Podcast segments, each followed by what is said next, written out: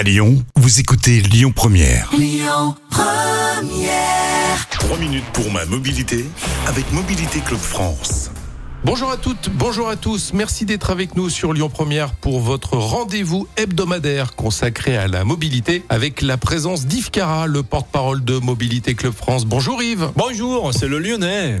Le Lyonnais qui est dans les studios de Lyon Première et qui euh, est entouré d'un certain nombre de juristes. Et ça Oui. tombe bien parce qu'il y a des sujets juridiques dont vous allez nous parler. Oui, je vais vous parler de sujets juridiques. Euh, On en résout euh, des, des centaines, des milliers par an. hein. On a un service juridique tout à fait au point. Et je vais vous parler donc de mobilité et de billets de train. Ah, pas de voiture, pas de moto, pas de route, de billets de train, de remboursement de billets de train. Une fois, une fois n'est pas coutume. Oui, je vous explique. C'est la mobilité, hein, la voiture et tout le reste maintenant. hein. Donc, Monsieur Joseph, qui est membre de Mobilité Club France depuis maintenant euh, 4-5 ans, réserve des billets donc sur la SNCF pour effectuer un voyage aller-retour en janvier 2020 entre Lyon et Angers. Et à cause de mouvements sociaux, ça arrive de temps en temps hein, dans la Il SNCF. paraît. Non, c'est très rare, c'est très rare, mais ça arrive.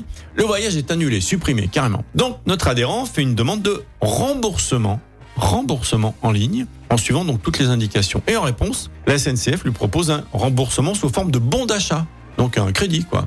Ouais. Alors qu'il a sollicité un remboursement par virement. Lui il veut l'argent. hein. Euh, Donc euh, mais elle veut pas la SNCF. Donc euh, il décide de contacter notre service juridique pour savoir si la réponse du transporteur de la SNCF est légitime. Après examen des pièces du dossier et vérification des conditions générales de vente, il apparaît que notre membre, en tout cas le client de la SNCF, en cas de mouvements sociaux, prétendre à un remboursement numéraire des billets commandés et pour donc lesquels la prestation n'a pas pu être réalisée du fait des grèves. Donc, le service juridique est intervenu auprès de la compagnie et Joseph, notre membre, a finalement été remboursé par virement d'un prix de 239,40. Donc voilà, c'est une indication. C'est bon à savoir. C'est bon à savoir. Parce qu'effectivement, le, le sport national, c'est plutôt d'avoir des, Voilà, des, bons, des bons d'achat. Des bons d'achat, ou- un crédit, un, un avoir. Un avoir. Ouais. Eh ben non. En cas de grève, vous pouvez être remboursé et notre service juridique l'a obtenu. Voilà, ça c'est de la mobilité utile. Deuxième cas, interpellé pour avoir pris un sens interdit et pourtant relaxé.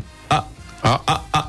Allez, je vous explique. Attention, hein, quand même, euh, on n'est pas des fous. hein. Donc, un de nos membres est interpellé par des agents des forces de l'ordre qui lui reprochent d'avoir circulé en sens interdit. Donc, il explique au policier qu'il n'a pas vu ce panneau signalant un sens interdit, mais il n'a pas vraiment convaincu parce que tout le monde dit ça. Pour le coup, c'était vrai. Et à la réception du PV d'un montant de 135 euros, donc 90% en tarif minoré, il fait appel à nos services pour obtenir de l'aide parce que vraiment, il est de bonne foi. Donc, après vérification, parce qu'on vérifie quand même toujours, hein, il s'avère qu'à la suite d'un stop, il y a eu un stop. Notre membre a tourné et s'est effectivement engagé donc dans un couloir de bus en sens interdit. Néanmoins, aucun panneau ne signale une interdiction de tourner à droite au niveau du stop. De plus, le panneau qui signale le sens interdit n'était pas visible sur sa trajectoire. Inutile de vous dire qu'il y a des photos hein, pour prouver tout ça. D'accord ouais. Mhm. donc, notre juriste lui rédige un modèle de courrier pour qu'il puisse demander l'annulation des poursuites. Eh ben, ça marche pas. Donc, euh, pourtant, ça a été fait en bonne et due forme.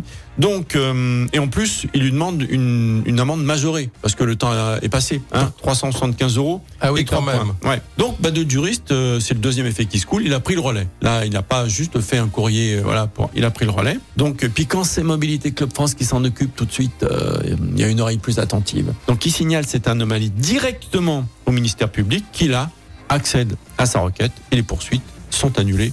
Pas d'amende, pas de retraite. Point. Et voilà de- ce qui et peut être fait. depuis, les panneaux ont été posés. Ah, j'espère. J'ai- pas vérifié, mais j'espère.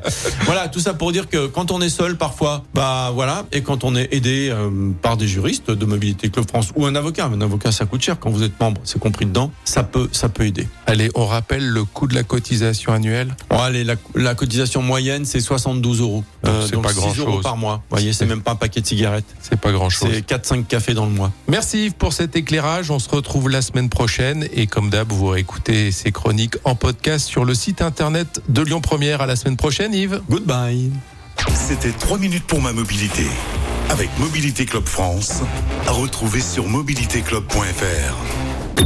Écoutez votre radio Lyon Première en direct sur l'application Lyon Première, lyonpremière.fr et bien sûr à Lyon sur 90.2 FM et en DAB+. Lyon Première